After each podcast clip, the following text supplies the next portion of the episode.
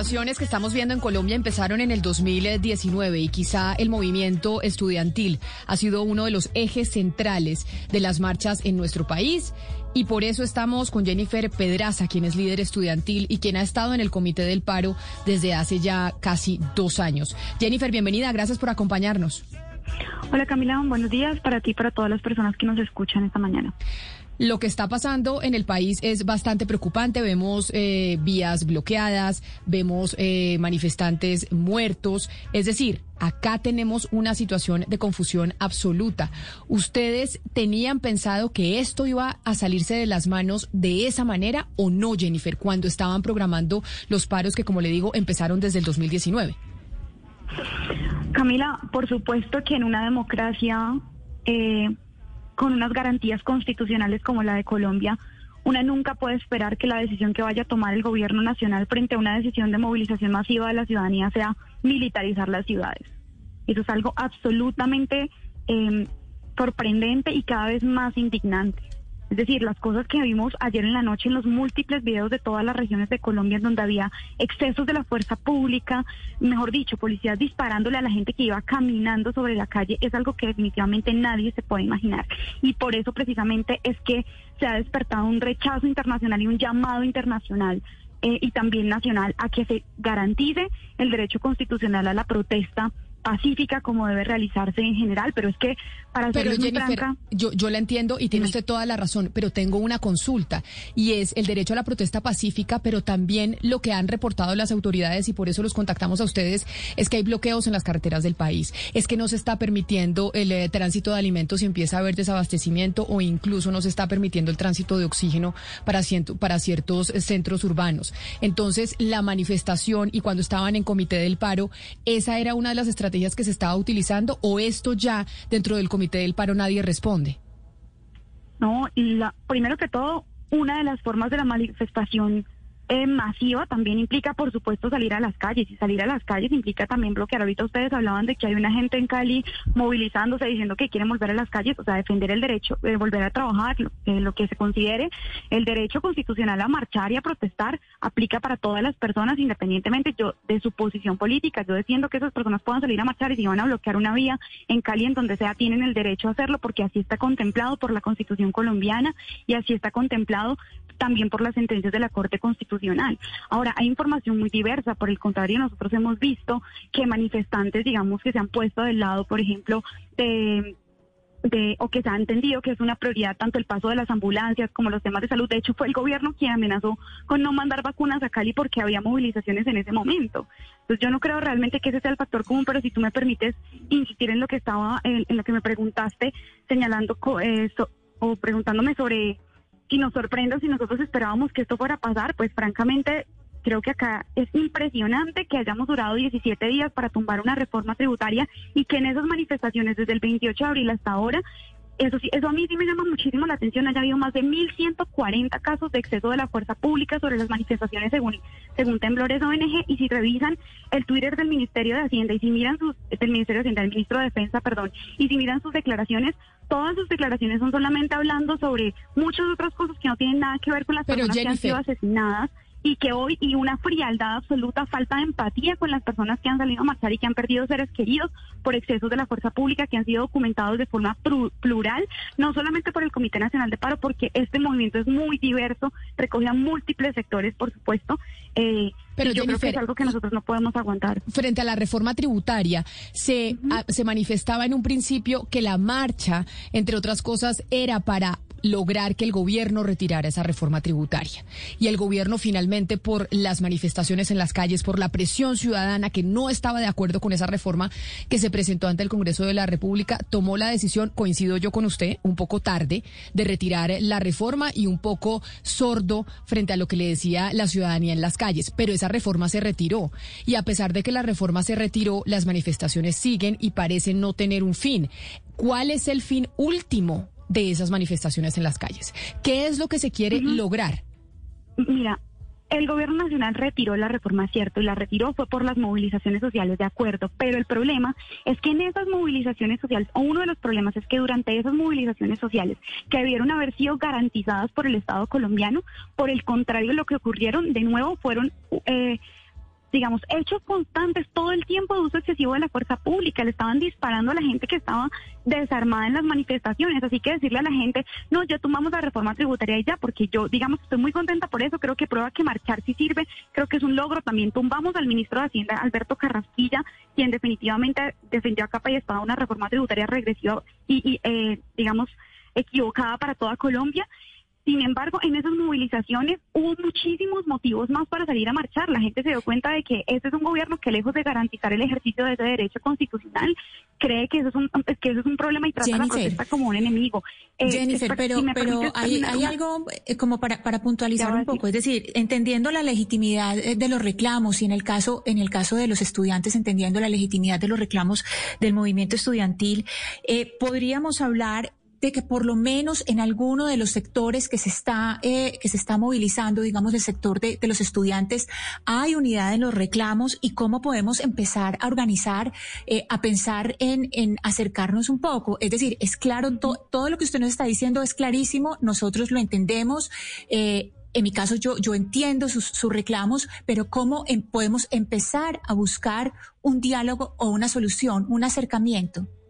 Exacto, es para allá iba precisamente. Entonces, primero, ¿qué es lo que hemos, pues ahorita los estudiantes y las estudiantes nos estamos reuniendo en asambleas, estamos discutiendo estos temas, entonces, pues lo que yo voy a decir aquí es una versión eh, como preliminar de lo que está pasando en los estudiantes. Voy a señalar lo que digamos que se ha identificado como un conjunto de ideas principales en el Comité Nacional de Paro. Primero, hemos hablado, como acabé de señalar, de que se debe garantizar el derecho constitucional a la protesta y se deben desmilitarizar las ciudades.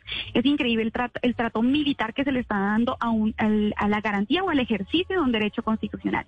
Dos, hemos hablado, y el sector de la salud lo ha, lo ha señalado en, todo, en todos los medios de comunicación, de una reforma a la salud, que es el proyecto de ley 010 que se está tramitando en el Congreso de la República con mensaje de urgencia, que lo que hace es concentrar, por ejemplo, las CPS y no resuelve los problemas centrales.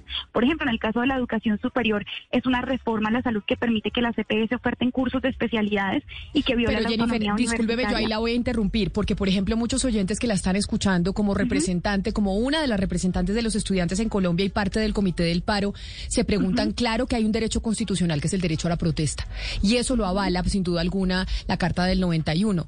Pero, ¿en qué momento ese derecho a la protesta puede ir en contra de otros derechos fundamentales? que también defiende la constitución de otros ciudadanos. Porque lo que está contando, por ejemplo, mi compañero Hugo Mario en Cali y lo que nos dicen a nosotros varios oyentes que nos escriben es que no están se les está eh, limitando el derecho también a la movilización a ellos mismos. Entonces es como un enfrentamiento de derechos entre unos ciudadanos y otros. Y ahí es donde existe la pregunta frente a quienes están convocando este paro nacional y lo vienen convocando desde la semana pasada.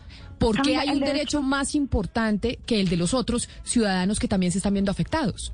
El derecho constitucional a la protesta es un derecho que en sí mismo es un derecho disruptivo. Es decir, sí, cuando la gente sale a marchar, por supuesto, va a bloquear una vía y eso definitivamente va a afectar la movilidad de, algunos de algunas de algunas personas de la ciudad. Francamente, esto no es lo que yo he visto que ha pasado en este momento. He visto cómo sale la gente de sus casas, de sus edificios, a respaldar las protestas que se han convocado a nivel nacional. He visto cómo salen profesores universitarios que antes querían dictar clase.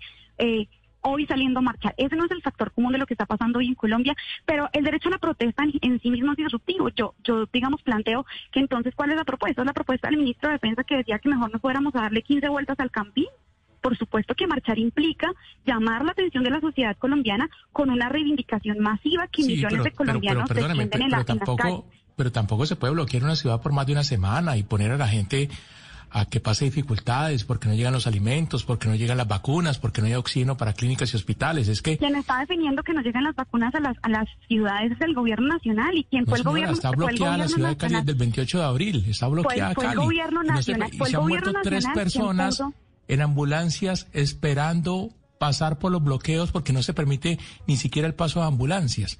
Eso está documentado, lo dicen las, autoridades sanitarias, o sea... no, las protestas, las protestas primero que todo han tenido como prioridad permitir que la salud pueda, digamos, ser algo, es algo que está señalado en Comité Nacional de. Está viendo usted una protesta distinta a la que vemos en Cali, pues, o sea, no, no, no entiendo no, pero, usted está pero además, no, pero además, información totalmente diferente. Escúcheme, pero además si usted me permite también responder la pregunta que me hicieron, eh, yo voy a contrarrestar con esto. Es el gobierno nacional, es el gobierno nacional quien decidió, por ejemplo, no tumbar esa reforma tributaria, es quien ha decidido militarizar Colombia, es quien le sigue dando motivos a la ciudadanía para salir a marchar. Esa es la verdad, quien le da mensaje de urgencia a una reforma de salud que todo el sector de la salud ha señalado que está en contra. Jennifer, mire, eso es claro, pero aquí hay un panorama y es el siguiente. Empezaron las protestas por una reforma tributaria. Se levanta la reforma tributaria, se quita la reforma tributaria del panorama. Entonces después fue la caída de Carrasquilla. Cae Carrasquilla. Ahora el problema es la reforma a la salud y el resto de problemas que tiene el país endémicos desde hace mil años. Entonces la pregunta es, Jennifer, usted como líder de los estudiantes, junto con el comité de paro, ¿qué tienen pensado? ¿Hasta cuándo van a seguir con las protestas en la calle? ¿Hasta cuándo van a parar? ¿Cuándo, van a parar ustedes el paro? Porque el gobierno nacional, ya acaba de decir, eso es lo que acaba de responderles. Primero, el gobierno nacional debe retirar el proyecto de ley 010 que está tramitando en este momento para hacer una reforma a la salud que es regresiva. Dos, el gobierno nacional debe desmilitarizar las ciudades. ¿Qué tan difícil es eso? ¿Qué tan difícil es decir esto cuando muchos de los alcaldes además han señalado que los mandos militares pasando por encima de ellos, que la policía ni siquiera está respetando las órdenes de los mandatarios elegidos en democracia?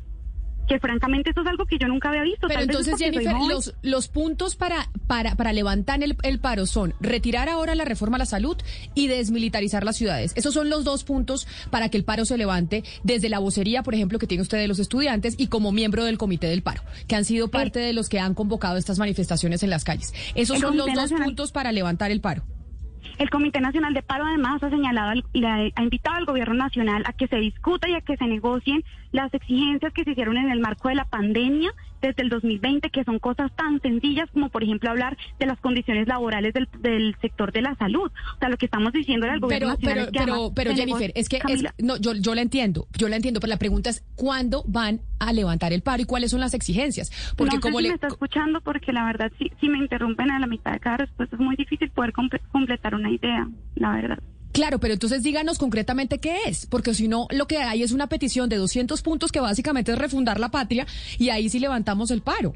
no, Camila, eso no es así, porque el Comité Nacional de Paro construyó un punto que tiene un pliego que tiene 10 puntos de emergencia, 10 puntos de emergencia que el Gobierno Nacional nunca ha querido reconocer ni discutir. Y le acabo de decir esos tres puntos. E igualmente el Comité Nacional de Paro tendrá que reunirse y evaluarlo. O sea, este es un proceso que ha sido tan plural, es que es verdad que en las calles uno se encuentra personas que votaron por Duque y que hoy dice este gobierno no me representa. Nosotros realmente nos estamos esforzando por eh, intentar recoger todas esas reivindicaciones de la sociedad colombiana y pues plantearlas y evaluar momento a momento. Ustedes me dicen cuándo lo van a bajar, cuándo lo van a bajar, hasta cuándo va. Eso no lo defino, eso no lo defino solamente yo. Eso también depende de las acciones del gobierno nacional. Eso depende de cómo, de cómo lo estén viendo las mujeres, los afro, el movimiento estudiantil, los sindicatos, los pensionados. Y esa es la tarea tan gigante que tiene el Comité Nacional de Paro. Pero esos tres puntos son los que por lo menos nosotros hemos estado hablando, eh, que digamos sentimos en la ciudadanía, sentimos en las movilizaciones, que la gente nos lo plantea, que en las asambleas estudiantiles hoy se está hablando, porque es que literalmente estamos saliendo a marchar y están disparándole a las personas que marchan con nosotros al lado. Eso lo está viendo toda la ciudadanía, es imposible de cubrir. Ningún medio de comunicación tampoco lo ha podido cubrir porque en las redes sociales abundan los videos de excesos de la fuerza pública. Y también ustedes saben que yo siempre he defendido que la movilización es mucho más efectiva entre más pacífica sea y entre más organizada sea. Pero es que he estado en plantones de movilizaciones absolutamente pacíficas que son intervenidas por la policía de forma desproporcional, sin cumplir ningún protocolo establecido eh, por la ley y pues digamos que eso está plenamente documentado. Ayer en Bucaramanga una persona caminando en una esquina y le pegan un tiro en una pierna. ¿Cómo esperan que la sociedad colombiana reaccione? Que digamos que mejor nos guardamos cuando este gobierno ha sido además antidemocrático, ni siquiera ha escuchado a todos los sectores, ni siquiera ha sido solamente la izquierda. Esto ha sido aquí múltiples sectores diciendo no podemos creer esto. Falcao, Carol G, J Balvin, ¿qué más necesita? Everybody in your crew identifies as either Big Mac Burger, McNuggets or McCrispy Sandwich. but you're the filet fish sandwich all day. That crispy fish, that savory tartar sauce, that melty cheese, that pillowy bun. Yeah, you get it every time. And if you love the filet of fish, right now you can catch two of the classics you love for just $6. Limited time only. Price and participation may vary. Cannot be combined with any other offer. Single item at regular price. Ba da ba ba ba.